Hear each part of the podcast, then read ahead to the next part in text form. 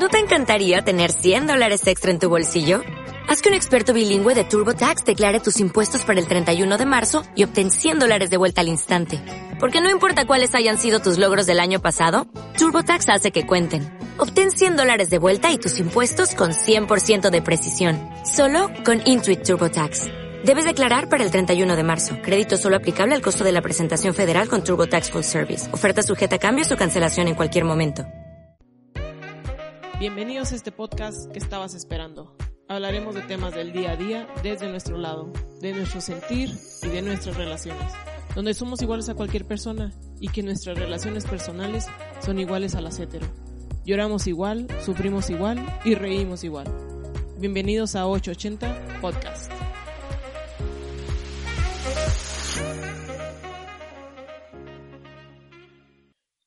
Chihuahuitas, sean todos ustedes bienvenidos a un nuevo capítulo de 880 Podcast. Oigan, todavía estamos en febrero y es el día del amor y de la amistad. Y más del amor. Eh, síganme en redes sociales, yo soy Jesse, 880 en Facebook y en Instagram, 8 espacio 80.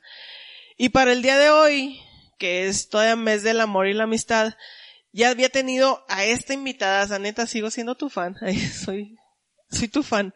Eh, la, es la psicóloga Diana Siqueiros. Diana, muchísimas gracias por acompañarme de nuevo. Hola, buenas tardes. Al contrario, muchas gracias por invitarme. Y el tema que traemos es el amor, pero el amor en bonito, el amor en positivo. Me acuerdo que, que te, que te invité y fue así como que, ay, pues vamos a, como que siempre es así como que el amor tóxico, así de que los nos que no debes de permitir en una relación y ahora quiero los sís o las cosas que tienes que cuidar en, en una relación. Muy bien, vamos a vamos a intentar hablar del amor, del amor en, positivo, en, bonito. Hay una frase inclusive que creo que sale en películas, algo así de que dice, quiero un amor bonito. Entonces vamos a ver qué es el amor bonito. Muy bien. ¿Qué es el amor primero? ¿Qué es el amor? Fíjate que esa creo que es una una pregunta sí, un tanto difícil de responder o de definir, de definir en qué sentido, en que si nos vamos al amor en las relaciones de pareja, pues generalmente hemos aprendido como amar desde esta parte del amor romántico, ¿sí? Donde pareciera que el amor todo lo puede, todo lo soporta, todo lo tolera. Inclusive hay un versículo ahí de la, de la Biblia, creo en Corintios, digo, no, no, no soy como especialista en la lectura de la Biblia, pero sí sé que existe como ese, ese versículo sí que habla precisamente de esto y maneja como esta frase el amor todo lo puede, todo lo soporta, todo lo no no no todo lo supera, ¿no? Es... Pero de alguna forma eh, si vemos el amor desde ahí pues es así como muy difícil, porque entonces podemos caer en, en, en trampas del amor y en relaciones no sanas, en relaciones violentas inclusive. Eh, y si tratamos de definir qué es el amor, pues el amor pueden ser muchas cosas. El amor eh, eh, puede ser tan solo eh, compartir, el amor puede ser cuidar, el amor puede ser demostrar ternura, el amor se, pues se puede basar en, en diferentes personas, ¿sí? Y si nos vamos a la relación de pareja en esta parte del amor, pues creo que la más, la más así como adecuada en lo que podríamos centrarnos hoy es que el amor es una construcción. Y el amor es una construcción diaria. Okay. ¿sí? Eh, ¿Qué significa esto? Pues se puede escuchar así como fácil. Ah, pues es una construcción, es algo que vamos construyendo. pero no es nada fácil, ¿sí? O sea, si nos vamos al, a las definiciones mágicas del amor, uh, pues nos podemos encontrar muchas. Inclusive, fíjate, ahorita venía pensando cuando venía de camino. A veces las personas, cuando vemos en la calle una pareja, no sé, vemos a una pareja agarrada de la mano, vemos a una pareja de personas ya eh, ancianas agarradas o abrazadas y decimos, ay, qué bonito, a mí me gustaría tener una relación así, que cuando eh, pasen los años yo siga con esa persona o si se puede las parejas para siempre. Eh, eh, pues no sé, cosas de este, de este tipo, pero en realidad yo me preguntaría, eso que vemos, eso que vemos en las calles, eso que vemos en los cines, eso que vemos en los restaurantes, en las parejas, en realidad es algo que sí es así o simplemente estamos viendo una faceta, un momento de la relación de esa pareja, porque inclusive eh, quienes no tienen pareja o quienes no tenemos pareja, pudiéramos decir, ay, ¿cuándo tendré una pareja así de bonita como esa? Sí, y, y pues no necesariamente quiera decir que tengan una relación de pareja bonita o que estén viviendo un amor bonito. O que es momentáneo, que en veces por lo regular de que, ay, qué bonito, si lo sí, pero hace tres meses la mando al hospital, o sea, no sé, y, Fíjate eso que acabas de decir, que importante, porque en realidad detrás de esas parejas que vemos y que pensamos que tienen un amor bonito, pues puede haber muchas historias por detrás, ¿sí? Puede ser que sea una pareja que recién acaba de iniciar y que esté en esta etapa del enamoramiento. ¿Cuánto dura el enamoramiento? El enamoramiento es una faceta temporal, ¿sí? No, no puedo decir así como un tiempo específico, pero puede ser de unos meses hasta un año, eh, dependiendo de la, de las relaciones de la pareja. Pero el enamoramiento, ¿por qué se da? Porque pues a fin de cuentas, sí, nuestro sistema nervioso, pues de alguna manera ahí la, la serotonina y la oxitocina ahí juegan papeles, papeles importantes que sí, que sí nos ponen en un estado como de, de emoción eh, diferente, sí. O sea, sí hay, sí hay en nuestro cuerpo sensaciones diferentes, eh, que pareciera que estamos flotando, que estamos en una relación mágica, pero que también eso a veces no nos deja ver, ¿sí? Las alertas o las, o las situaciones, los comportamientos de la otra persona, pues como en realidad es. Entonces, bueno, por eso es que cuando se acaba la etapa del enamoramiento, dicen, ay, o sea, ya pasó la etapa del enamoramiento y ahora sí ves a la persona como en realidad es. Pero no tendríamos por qué esperar, ¿sí? A ver a la persona como en realidad es si nos diéramos el tiempo ¿sí? De conocerla antes, ¿sí? Hay muchas parejas que por años han sido amigos y luego de repente empiezan una relación de pareja y pareciera que son parejas como más exitosas, o sea que su relación es como más bonita, pero en realidad sucede que se dieron como el tiempo de conocerse. O igual y sin buscarlo, ¿no? O sea, se conocen y te conoces. Así es. ¿Sí? Pero te das, pues ya conozco. Pero te, pero te das ese permiso de conocer, reflexionas sobre lo que te gusta o no te gusta del otro, ¿sí? Vas, vas dándote como el tiempo si puedes convivir con esa persona, con sus hábitos, con su forma de ser. Y de otra forma, a veces las relaciones de pareja se dan en el justo momento de la atracción. Si hay una atracción, si viene como este flechazo mágico y, y empiezan una relación y entonces se empiezan a conocer, pero a través de la relación. Y claro que al principio pues todo empieza bonito, y después, poco a poco, van conociéndose y empiezan a ver cosas que no es que no existieran, es que ahí estaban, pero que no habían conocido de la persona. Y es cuando viene como el desencanto. Okay. Entonces, bueno, esta, toda esta, esta parte de pensar en el amor bonito no es que no se pueda. Sí se puede, pero no hemos aprendido a amar bonito. Okay. O sea, desafortunadamente hemos sido socializados pues de formas en que las relaciones de pareja no se han dado de manera igualitaria. ¿Sí? Y esto no nos ha permitido amar bonito. Amar bonito se va convirtiendo como en un reto. Y en un reto, eh, nada fácil, pero... ¿Por qué un reto? En un reto porque tenemos que empezar a trabajar con nosotros mismos, con nosotras mismas. Es la primera, yo creo que no, como que conocerte a ti para poderte acercar a alguien Así más. Así es, conocerte, eh, tener, eh, ser compasivas con nosotras, sí, eh, eh, saber cuáles son como nuestros límites, qué es lo que queremos. Y es un reto porque a veces esa parte en realidad no la hacemos. Podemos ser compasivas, podemos ser amorosas, afectivas con otras personas, pero no con nosotras. En veces nos hablamos más duro a nosotras, o sea, desde hasta perdón. Lo más difícil que puedes hacer es hablarte bonito y perdonarte. Generalmente no, no somos amorosas ni compasivas con nosotras, ¿sí? Entonces, creo que tendríamos que empezar como por ahí. Para poder amar bonito en realidad a otra persona, pues tenemos que empezar a amarnos bonito a nosotras. Y para poder amarnos bonito, pues tenemos que dejar de ser duras, tenemos que dejar de recriminarnos todo, tenemos que dejar de enjuiciarnos, sí, tendríamos que mirarnos con más compasión, tendríamos que abrazar nuestras fallas, nuestros errores, nuestras alegrías, nuestros aciertos, todo, pero desde la compasión, así como cuando llega una amiga y nos platica algo, sí, y la escuchamos, sí, tratamos de, a lo mejor de aconsejarle inclusive, sí, pero desde el amor, con empatía, con cuidado, pues eso mismo tendríamos que hacer con nosotras. Sí, eso que hacemos con nuestra amiga, que es una forma de amor bonito, sí, escucharla con empatía, pues también lo tendríamos que hacer con nosotras. Y luego, cuando aprendemos a hacer eso, pues entonces es más fácil que en realidad le podamos aportar eso a otra persona y que también estemos como alertas o atentas de que la otra persona nos aporte lo mismo que ahí viene lo complicado. Pero bueno, vamos a hablar en bonito. Hoy, vamos a hablar de las, de las cosas bonitas de una relación. Porque lo complicado todo el mundo, yo que es mucho la comunicación. Así es. Ese es como el, el, como el pilar de una relación. Independientemente de cualquiera que sea. O sea, llámese con papás, con amigos, con con pareja, ahorita que es el tema, pero la comunicación, que es una de mis patas débiles, pero sí, sí.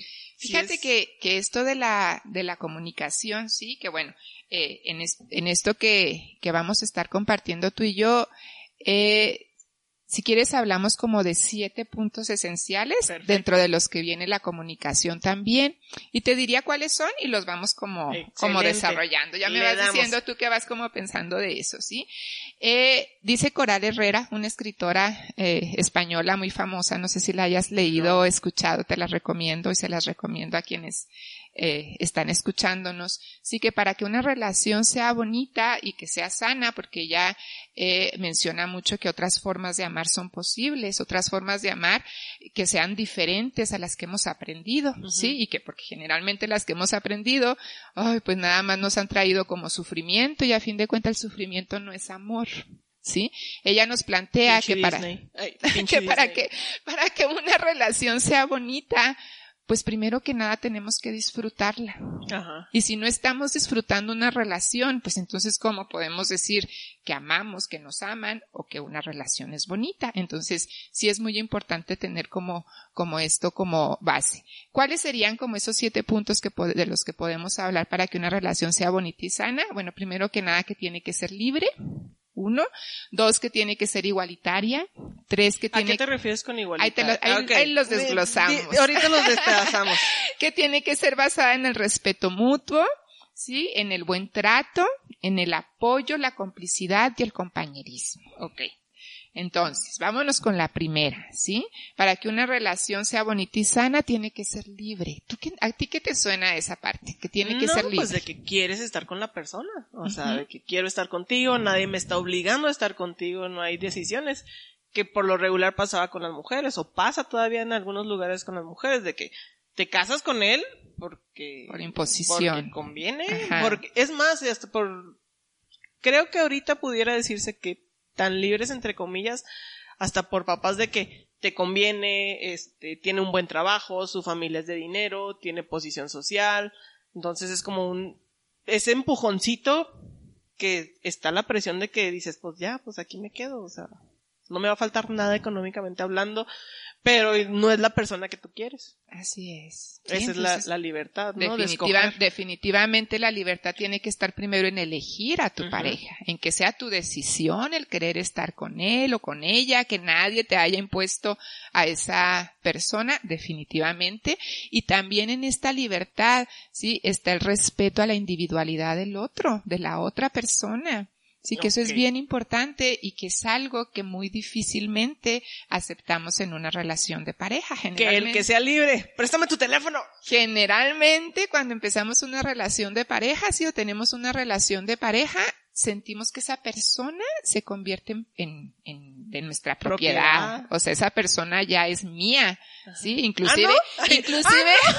no aplica inclusive de manera muy romántica, sí, volviendo a esta parte del amor romántico, o sea, hay estas frases como, es que te amo y eres mía y siempre vas a ser mía, o te amo y eres mío y siempre vas a ser mío, sí, y, y nos apoderamos totalmente de esa persona y parecieran frases inofensivas, pero en realidad pues tienen un peso muy fuerte porque si empezamos a ver a la otra persona como de nuestra propiedad y si la empezamos a ver como si fuera de nuestra propiedad, pues entonces queremos que sus acciones, que lo que hacen, que su tiempo, que sus espacios, pues sean nada más de nosotros y entonces no empezamos a respetar que tiene amistades, que tiene trabajo, que tiene hobbies, que tiene, familia, que, tiene familia, quiere un tiempo a solas, así es. Entonces, eh, por eso es bien, bien importante, sí, el respeto a la libertad de la otra persona. Ok. Como que siempre lo había enfocado, o sea, sí entendía los dos puntos, pero no los había conceptualizado como, o sea, libertad en los dos sentidos, o sea, tanto que decías estar con alguien, como la libertad de que esa persona decide, hoy salgo con mis amigos, hoy veo a mis papás, hoy, hoy no te veo porque quiero estar en mi casa sola, o sea, así, simplemente. Así es. La libertad de decisión en O sea, recordar que la otra persona es, es, es individuo, es individua y, y que tenemos que seguir respetando esa parte, que esa persona es autónoma, que esa persona ya existía y ya tenía gustos y placeres antes que nosotras llegáramos a su vida. Oye, es que se me acaba de, o sea, como que dice las cosas y luego se me vienen un chorro de, de frases, el de que, no sé, hasta en, ay, prometo que era amor bonito, pero el de casi que existes como que a partir de que me conociste, o sea, o eres a partir de que me conociste. Así es. de nada te estoy haciendo el paro. Y, y por eso también cuando vienen las rupturas es así como, ay no, o sea, ¿cómo voy a vivir sin él? ¿O cómo voy a vivir sin ella? O sea, ¿cómo va a continuar mi vida si era todo para mí? O sea, no bien importante, amar bonito. Para amar bonito tenemos que amar en libertad, en libertad de elección y en libertad de respetar la individualidad de la otra persona, definitivamente. Ok. Tomen nota, eh. Apúntenlos. Ay, apúntenlos. Esa, sería una de las primeras, ¿sí? La otra, eh, que tiene que ser una relación igualitaria. ¿Esto a qué te suena? No sé, los dos trabajamos, los, las dos trabajamos. Ah, no, sé, a, eso me suena. Por eso pregunté ahorita que, a qué te, que, que, qué se refería. Que, qué era igualitaria. Igualitaria no significa necesariamente que la persona, que una persona tenga que poner el 50 y la otra el 50 para que esté así como, como igual, ajá, parejo.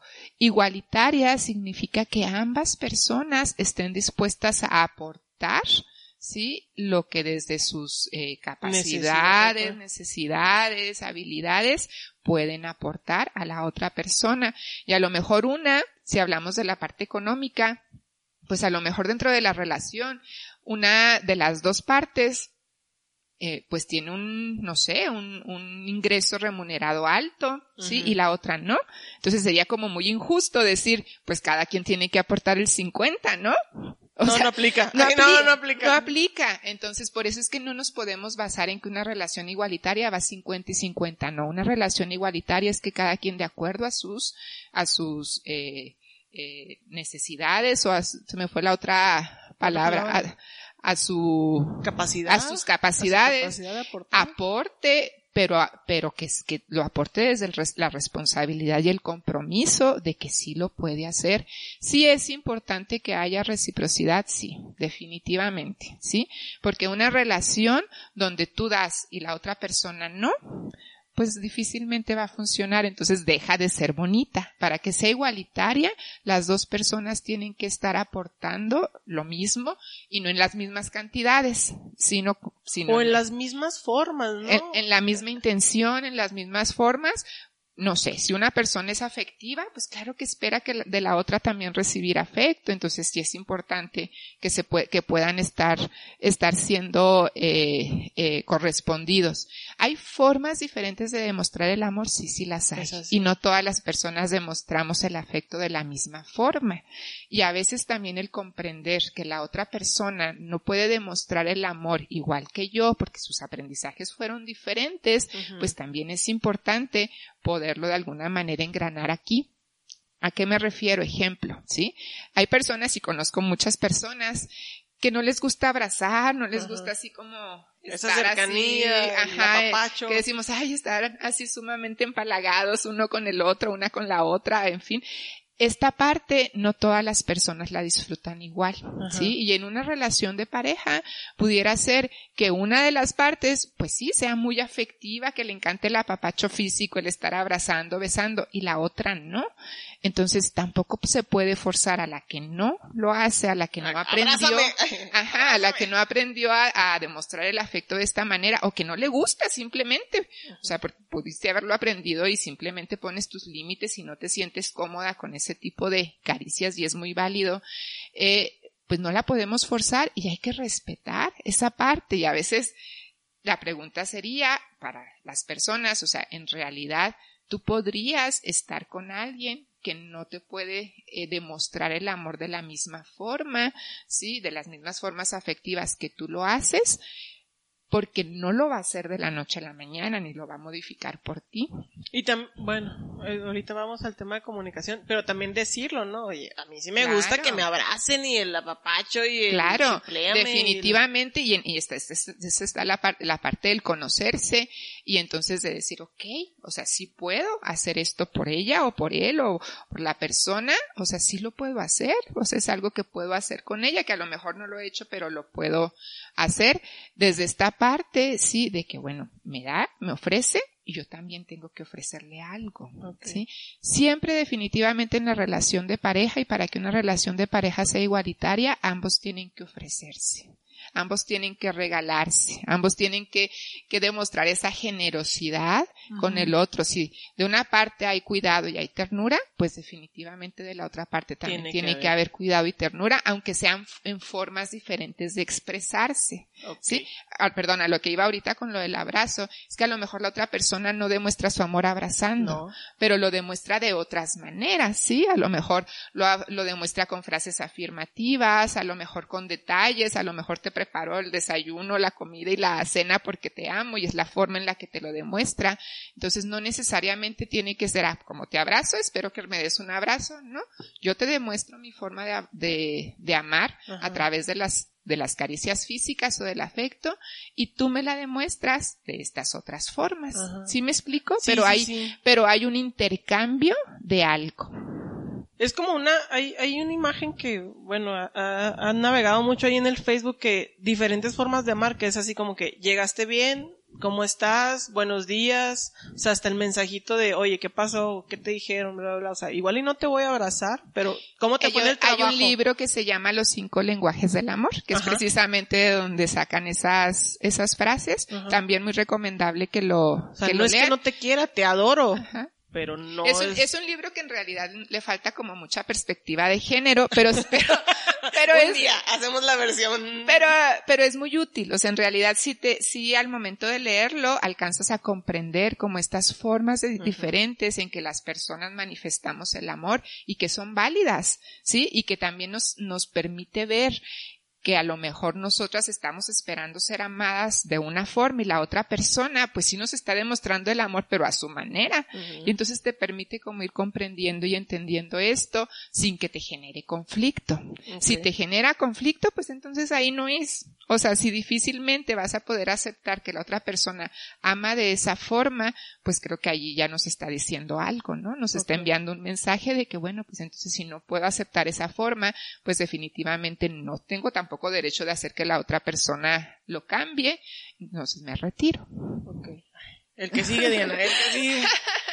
La otra basada en el respeto mutuo, ¿sí? Respeto mutuo. Yo creo que esta, esta parte es esencial en las parejas, Gesia, ¿sí?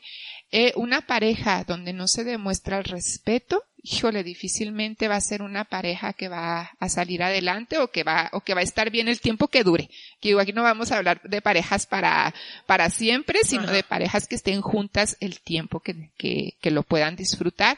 Y para que una relación la disfrutes, pues tiene que haber respeto. ¿Y respeto en qué sentido? Pues en todo. Creo que el respeto engloba absolutamente todo, el respeto de los acuerdos a los que llegas en la, en la pareja, el respeto de los tiempos, el respeto en el cuidado, el respeto en la forma de hablar, el respeto en la forma eh, de dirigirte a la persona y a sus seres queridos, eh, no sé, o sea, podemos hacer como una, una, lista muy grande, sí, que tiene que ver con esto del respeto, pero tiene que ser mutuo definitivamente, sí, ahí sí, aquí sí no aplica de que, ay, es que tenemos formas diferentes de hablar, o sea, yo te hablo eh, de manera educada y tierna y tú me, me, Gritoneas y ajá, y, así es, y me mientas la madre todo el día, pues no, o sea, creo que sí hay, hay como formas, eh, sí se valen definitivamente los lenguajes de juego, de, inclusive donde utilizan palabras altisonantes, si es como su forma, digo, no, no es. O sea, es, independiente, es mi relación con. o sea, esa, es claro que se, claro que se vale,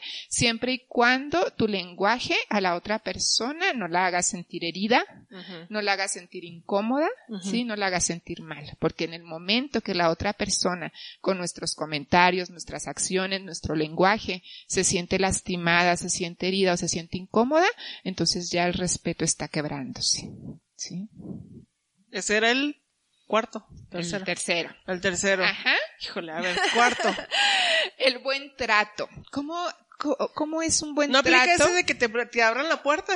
A ver, dime, ¿cómo, ¿tú cómo lo entiendes? El buen trato en una relación de pareja. Pues, no, más bien como que te den tu lugar. No sé. ¿Cómo sería darte tu lugar? Eh, pues no sé, hasta... Ay, no sé, ya me siento en examen. no, no es examen, Gesia. lo primero que se te deja a la mente. Lo que tú has escuchado, lo que has aprendido, lo que tú necesitas en tus relaciones de pareja. ¿Cómo es para ti que te traten bien? Pues eso, o sea, es que más bien como que me enfocaría a los otros que, acabamos de mencionar, que son el, eh, el que te hablen bonito, el que es mi pareja, el que... Sí, ¿no? Claro.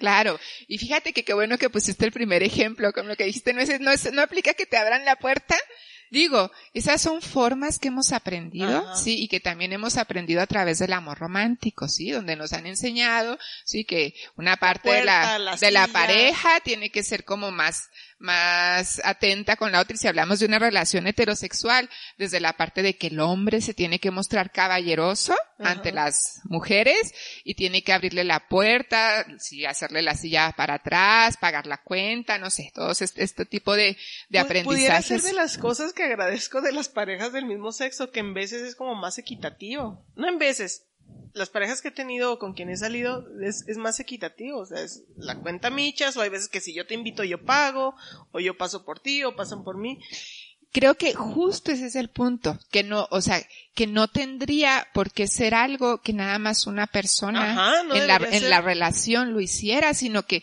son atenciones, digo, porque no está mal que alguien te abra la puerta, no está mal que alguien te pague la cuenta, no está mal, sí, que te muevan la silla para que te sientes, no está mal que te ayuden a ponerte la chamarra, el saco, No, o sea, son atenciones, son formas de expresar precisamente el amor. Sí, pero tendría que ser algo que podría, tuviera, o sea, que es algo que podríamos hacer las dos personas involucradas en la relación de pareja. tengo un dilema. Hay veces que las mujeres en una relación heterosexual, de repente es así como un, es que a mí sí me gusta que me paguen la cuenta. Pues sí, mi chava. Pero pues también así como estamos tratando de, de cambiar o, o las nuevas masculinidades o el feminismo y demás, también sería como parte de eso aprender las mujeres de que también nos toca a nosotros. O sea, no, no, solo te toca que siempre te inviten, siempre eh, te abran la puerta. La puerta se me hace así como muy novelesco, pero bueno. Eh, pero esas atenciones que de repente no quieren ceder, o sea, es así como que soy la reina, la princesa, y ya de aquí no me muevo y me, y me tienes que atender. Pues es que yo creo que aquí es recordar siempre que las mujeres, que todas las mujeres, al igual que los hombres, hemos sido socializadas y construidas también desde estos aprendizajes machistas que nos ha heredado el patriarcado. Entonces, pues son aprendizajes que todavía muchísimas mujeres tienen y que no se han deconstruido. Y sí definitivamente, ¿verdad? Tenemos que aprender formas diferentes para lograr como también esta parte de pues de trato como digno, equitativo, igualitario, respetuoso en la en la pareja, donde no nada más es recibir de la otra parte, sino también es dar y donde tendríamos que eh, deconstruir estos aprendizajes de género, sí, que nos marcan que, pues, no, que en, estas relaciones heterosexuales, que el hombre tiene que ser el que atiende, el que pague, sí, y, y el que le brinde los detalles a una mujer, cuando también nosotras lo podemos hacer. ¿Sí? Entonces sí, sí creo que es parte de estos aprendizajes. 50-50. 50-50 en sus medidas de lo, de lo posible. Ajá. sus capacidades. O sea, así es. Sí, de... sí aprendí, ¿ves? Ya. Muy bien. El próximo año sí me haces examen. Muy bien. En esta parte del respeto mutuo, definitivamente creo que es importante resaltar, eh, Gesia, que si se da, el, que si el respeto está presente en una pareja, difícilmente vamos a observar situaciones de violencias. Okay. ¿Sí? ¿Por qué? Porque pues en una pareja que hay respeto, pues definitivamente la violencia va a ser inexistente. Entonces es uno de los puntos principales, ¿sí? El poder trabajar y poder tener siempre presente que nuestra pareja merece respeto y que nosotras merecemos respeto, ¿sí? Okay. Es básico, ¿no? O, sea, yo creo como que pudiera ser el principal. Híjole, debería de ser el principal y es el más fracturado y el más herido en las relaciones de pareja, precisamente Sí, pensando en esto, que el amor todo lo puede, que el amor todo lo soporta, que con el amor. Es tu cruz, cárgalo. Todo cambia. Ajá. Entonces por eso es importante eh, poder deconstruir todo eso. Ok. ¿Cuál sigue? La otra, el apoyo. El apoyo. ¿Qué, cómo, ¿Cómo se apoya a la otra persona en una pareja? Mm, las palabras, yo creo, de aliento, ¿no? El de que yo estoy, dale, vamos a intentarlo, vamos a darle, eh, tú puedes, o sea, en veces de repente necesitas como esa palabrita así de que, oye, traigo esta idea, pues dale, o sea, si crees en ella, yo estoy ahí.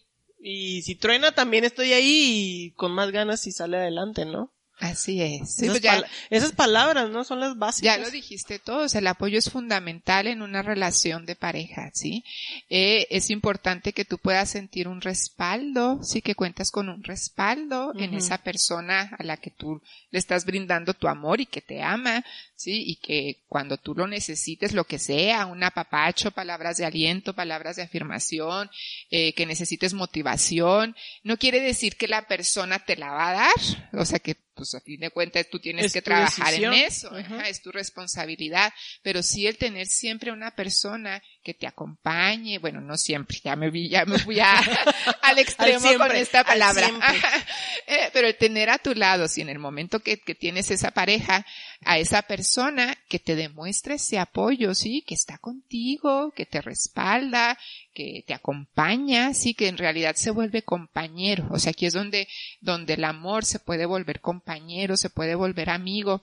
A veces cuando llegan a terapia las parejas, sí, que traen eh, problemas, problemas no hablando de, de problemas de violencia eh, fuertes, sino más relacionado a conflictos, a desacuerdos, a falta de comunicación, a que no tienen un diálogo asertivo, pero que piensan que pues no, que difícilmente van a progresar. Eh, a mí me gusta como preguntarles si ellos consideran que todavía pueden ser amigos. Y generalmente me responden que sí. Entonces, digo yo, cuando una, cuando una pareja todavía considera que puede ser que pueden ser amistad, que, que pueden ser amigos o amigas, hay como mucho que se puede trabajar en esa ah, relación. Sí. Entonces, bueno, ¿por qué? Porque desde el compañerismo, desde el apoyo, desde la atención, pues definitivamente sí, el amor se va construyendo. A fin de cuentas volvemos a la definición inicial. El amor no es mágico, el amor se construye. Todos los días. Sí. Ok. La otra, la complicidad. Sí, la complicidad y el compañerismo. Bueno, creo que ya me adelanté con lo que te acabo de. No, no, pues es, ese, en veces hasta, en veces hasta forma como esa comunicación muy entre dos personas que te ves y ya sabes lo que la otra está pensando o hasta te ríes del chiste o hasta lo de qué se ríe y lo, no, no, pues nada. O, sea, como esa complicidad que, que tienen al, Así es. En veces ni, ni al hablar. Y, y que aquí volvemos a la parte del disfrute. ¿Qué se disfruta? A ver, tú cuando observas a las parejas que tú conoces, ¿qué observas que las parejas disfrutan? No sé. Mira, yo en lo particular no soy muy tochi, no soy mucho de tocar a la gente. Ajá. Pero con mis parejas, yo sí estoy así como tocándola, jugando, entonces el ver a una pareja, no sé, tomadas de la mano o, la plática, en vez de hasta la plática como esa, esa coincidencia o esa,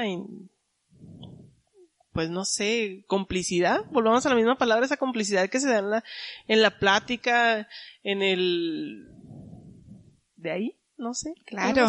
O sea, a fin de cuenta. No, no tan mal, ¿verdad? El disfrute, el disfrute es sumamente importante y el disfrute tiene que ser como en todas las áreas, ¿sí?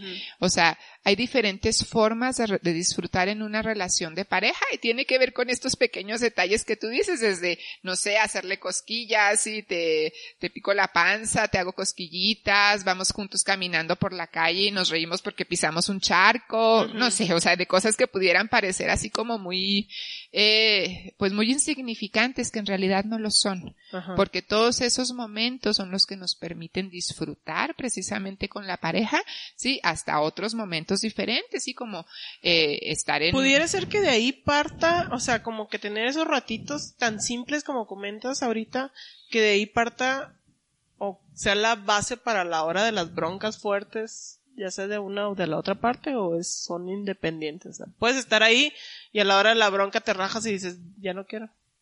Son cosas diferentes, ¿no? Pues es que la, es que la, lo de, lo de las broncas fuertes tiene más que ver con un problema de de una mala comunicación o de las formas en las que no nos comunicamos o intentamos comunicarnos para resolverlas.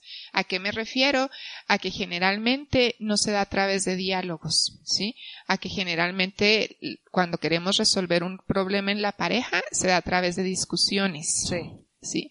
Se da a través de pelea y no de diálogo. Entonces sí es muy importante tener presente que el diálogo es fundamental y tendríamos inclusive que poner ciertas reglitas en las parejas, pero difícilmente hablamos de eso, Gesia con las parejas, no es así como que nos sentemos a abordar y decir, a ver, cuando tú y yo eh, nos enojemos por algo, tengamos algún desacuerdo en algo, vamos a tratar de hacer esto, sí, para que la, no sé, la la, el diálogo o la, el enojo no aumente, no suba.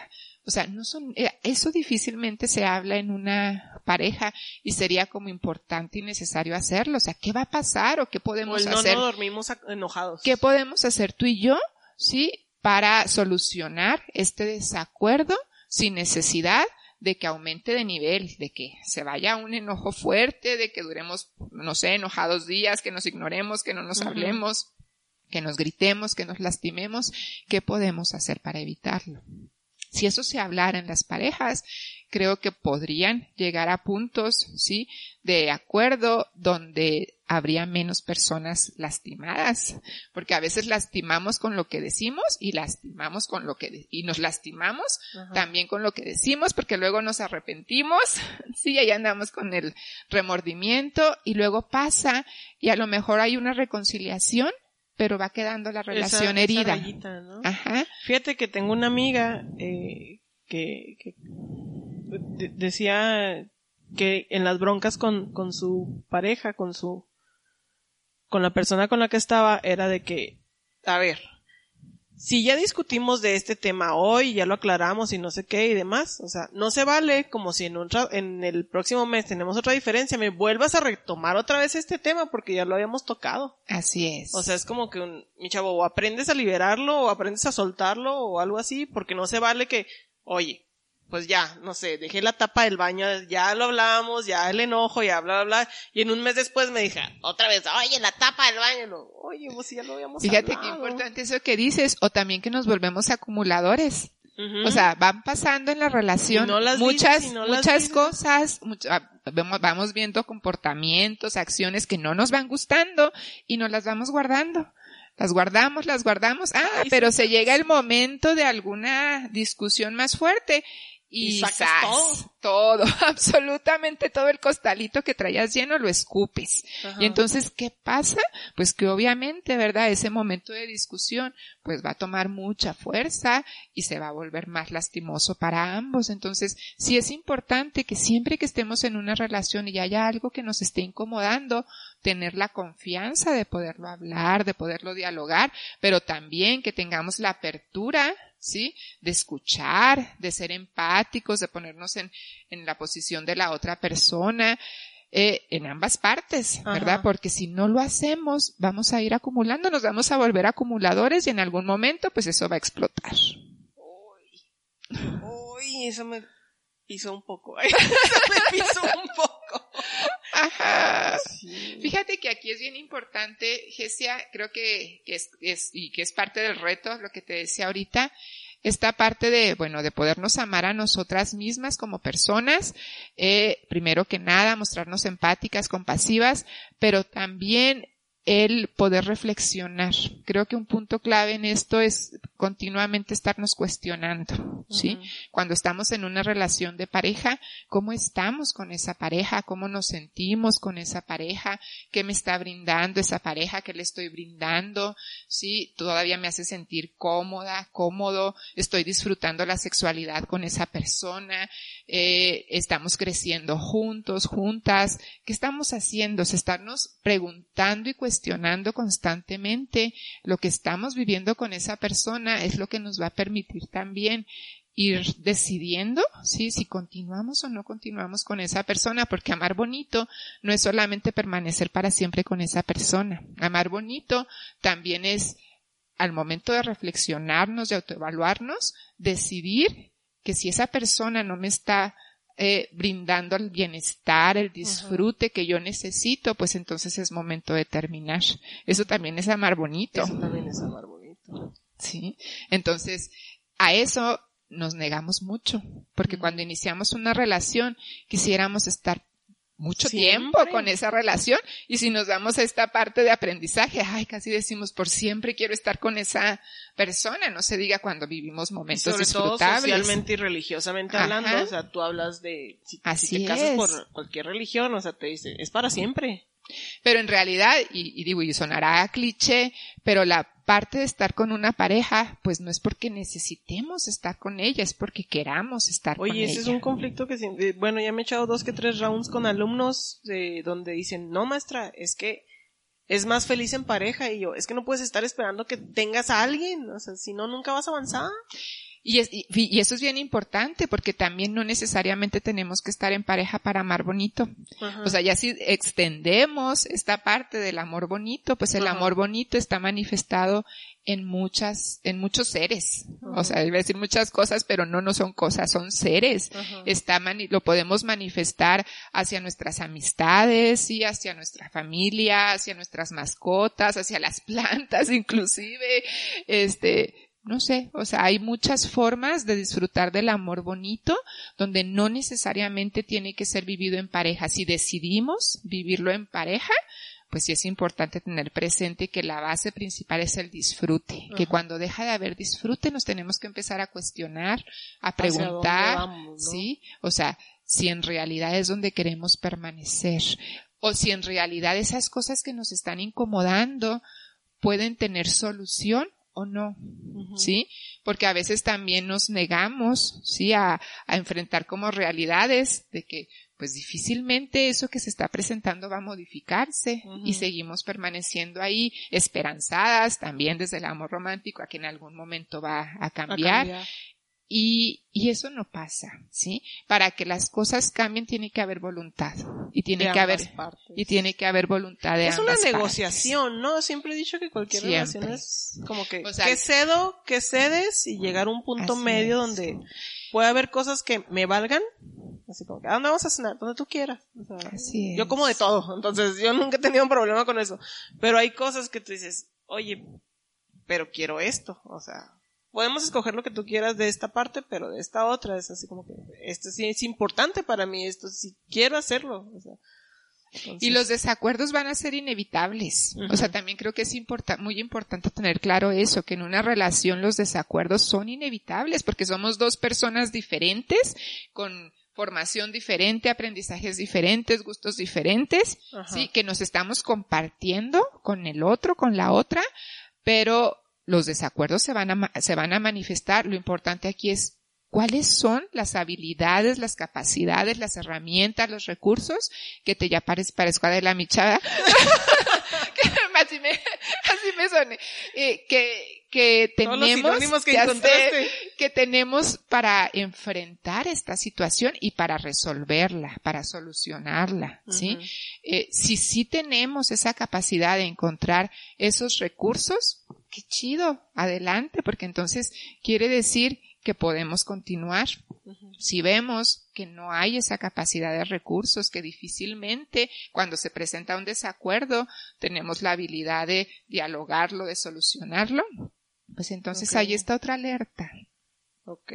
¿Cuál es el otro, Diana? Ya, ya, ya, ya se dieron los... Ya son los siete. Ya se dieron los siete. Fíjate que aquí, en, en este último que hablábamos de la complicidad y el compañerismo, yo eh, les invitaría a reflexionar sobre esta parte de pensar, ¿sí?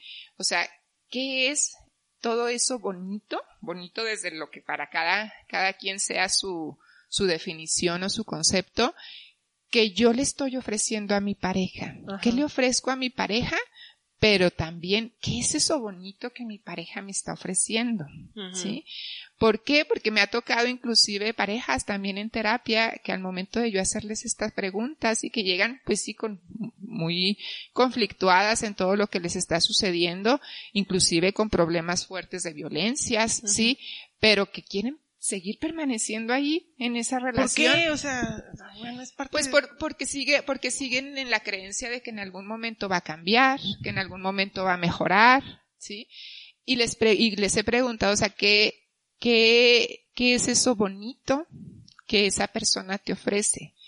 Y varias veces que he hecho esa pregunta, ha habido un silencio total. No encuentran eso bonito.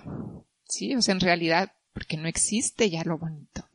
Entonces, si no hay nada bonito, si no hay nada que te genere placer, disfrute, bienestar emocional, pues entonces no hay nada que hacer en esa relación de pareja. Si todavía en tu relación de pareja hay disfrute, sí, hay bienestar emocional, hay cosas que te generan placer y a lo mejor hay desacuerdos, pues se puede trabajar.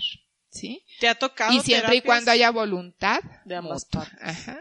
¿Te ha tocado como que lleguen a terapia contigo y luego de repente así como que, oye, pues sabes que creo que ya ninguna de las dos partes vamos en el mismo camino. Sí y, trabajar eso, como que también trabajar, o sea, también esa terapia de separación, ¿no? O sea, que sea en los acuerdos o en las mejores formas posibles. Sí, claro, claro, sí, sí me, sí han llegado parejas así conmigo y generalmente parejas que tienen, que tienen hijos o hijas, sí, porque también buscan mucho como esta parte de bienestar emocional para los hijos y las hijas y que la separación, están preocupados como que la separación les vaya a generar algún, algún daño. Siempre vamos a estar traumados.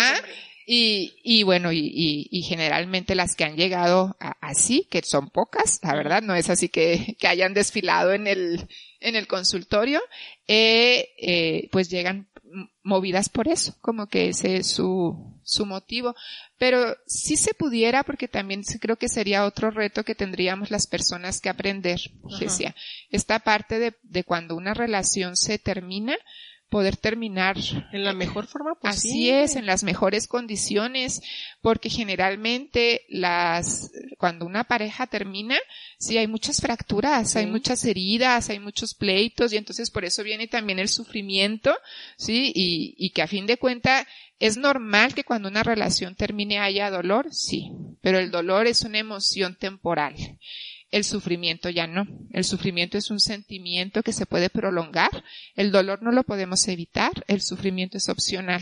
O sea, sí es cierto esa, esa frase de el dolor está. O sea, te duele en el momento en el que te dicen. Ya el sufrimiento es, todo lo que El sufrimiento es opcional. ¿Por qué? Porque entonces ya depende de nosotros, sí, qué vamos a hacer para que ese dolor pase y pase lo mejor posible depende de nosotros responsabilizarnos de nuestro bienestar emocional para que ese dolor no se convierta en sufrimiento, ¿sí? Eso sí depende de nosotros. Entonces sí es importante tratar de, de buscar también formas de pues determinar una relación de pareja, la que sea, o de, o cualquier relación, de la mejor forma, aunque es difícil, por todos estos aprendizajes, por eso también es como un reto que tenemos que hacer a, a futuro y empezarlo a hacer desde el, desde el presente. Híjole. Ay, creo que voy a escuchar yo solita el podcast y lo voy a tomar notas de luego le voy a dar otras tres escuchadas. Oye, Diana. Sé que ya, ya te había hecho unas preguntas en el podcast pasado, te las cambié y te las aumenté y te las corregí. Eh, bueno, paréntesis antes de, de, de seguir con las preguntas.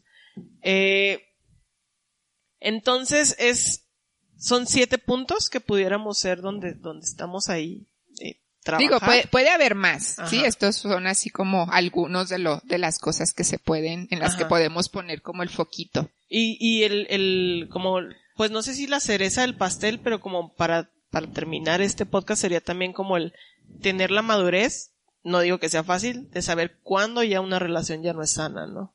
Independiente, o sea, más bien, si es violenta, pues es muy obvio, pero llega un punto donde no tiene que ser violenta para decir, ¿sabes qué? Pues es que ya, ya no estamos en ningún, en el mismo, en el mismo tono, ¿no? Fíjate, por eso te comentaba yo ahorita esta parte de autoevaluarnos. Creo que el podernos estar autoevaluando constantemente nos puede abrir como esa puertita, ¿sí? A decidir cuándo ya no es sano continuar con esa relación.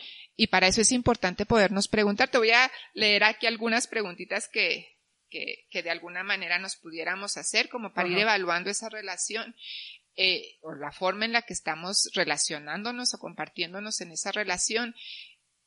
Y a partir de ahí decir, bueno, o sea, ¿por qué continúo? O ya será momento de, pues, de terminar, o puedo seguir en esta relación si nosotros nos estamos autoevaluando constantemente, podemos llegar a decidir esta relación ya no me está brindando lo que yo necesito o yo, ni, tampoco la otra persona lo está recibiendo ni, ni, ni me lo está dando. Entonces es momento de terminar. Creo que ahí es precisamente cuando se llegue a ese punto de decidir terminar desde una eh, decisión libre, razonada, ¿sí? Donde no se trata aquí de separar el corazón de la razón porque todo va como, como junto, pero sí, sí de una manera como más amorosa para ambas partes. Para ambas partes, ¿no? Y te voy a leer aquí algunas de las cosas que te puedes preguntar, ¿sí? ¿Te sientes plenamente correspondida en tu relación? ¿Sí? Sería como una pregunta que habría que hacerse. ¿Me siento plenamente correspondida en mi relación? Creo que los dos estamos igual de ilusionados, tenemos las mismas ganas y la misma intensidad en nuestros sentimientos. Velas pensando y vételas contestando en la mente. Se me, hace siento... se me hace que me va a llegar un WhatsApp y lo, a ver, ¿qué, qué pensaste? me siento amada, cómo demuestro, cómo me demuestra mi compañero su amor o mi compañera su amor. Si no me lo demuestra, ¿por qué no lo hace? Creo que mi compañero o compañera tiene ganas de disfrutar del amor y del sexo o hay algún obstáculo que le impida vivir sus relaciones con libertad y alegría, como por ejemplo el miedo. ¿Tenemos los dos el mismo concepto o parecido del amor? Hay que actualizar la página. ¿Te vas, respondiendo? me siento bien, me siento feliz, estoy a gusto en la relación. ¿Cuál sería como mi porcentaje de felicidad en esta relación? ¿Me siento bien tratada? ¿Me siento bien tratada todo el tiempo o la mayor parte del tiempo o solamente a veces? ¿Me siento bien tratada cuando hay conflictos y discusiones? Creo que esa pregunta es sumamente importante. Fíjate, ¿me siento bien tratada cuando hay conflictos y discusiones? O sea, todo el mundo, bueno, yo pensaría que seas como catarsis, pero eso no quiere decir que te traten mal. Así es, o sea, se vale a lo mejor eh, eh, expresar lo que tienes, manifestar lo que tienes, pero ¿cómo lo haces? Cuidas de no herir y de no lastimar a la otra persona cuando hay alguna discusión, ¿sí? Eh, ¿cómo, habla, ¿Cómo habla de sus exparejas? Eh, ¿Cómo trata a los meseros, a las meseras cuando nos sirven comida en algún bar, en algún restaurante? ¿Sí? Creo que mi compañera es buena persona, creo que mi compañera o compañera es buena persona todo el tiempo con todo el mundo o solamente en momentos, cómo se comporta con animales, es machista, es racista, clasista, homofóbico, perdón, eh, lesbofóbico, emite discursos de odio y así nos podríamos hacer una serie de muchas preguntas constantemente para estar evaluando, ¿sí? Y ponerle atención también. Hay, hay preguntas que no nos hacemos, o sea, simplemente vamos, o sea, dejamos así como que las cosas se vayan dando, pero no somos analíticas, no somos reflexivas, porque también ser analítica y ser reflexiva nos implica tiempo, nos implica a veces dolor, ¿sí? Porque a veces hay respuestas que sabemos que ya están ahí y que no queremos enfrentar. Bueno, pero es el amor bonito. pero hoy, hoy es amor bonito. Pero esta, esta parte es parte de amarnos bonito. Sí. ¿Sí? O sea, al momento de hacernos estas preguntas es esta parte de amarnos bonito a nosotras, porque el autocuidado es parte, del, amor bonito. Híjole, Diana. Pero bueno. Está, bien, te digo que voy a volver a escuchar yo solita, casi tomar mis notas. Ahora sí, ahí te van, ahí te van unas preguntillas. Ok. yo sé que ya me respondiste a unas, pero ahora las cambié y, le subí y le aumenté. A ver. Eh, no quiere decir que sean en una sola palabra, les podemos dar, les podemos jalar ahí poquito el hilo. Entonces empiezo. No confío en. No confío en las personas que discriminan. Ok. Admiro a alguien cuando.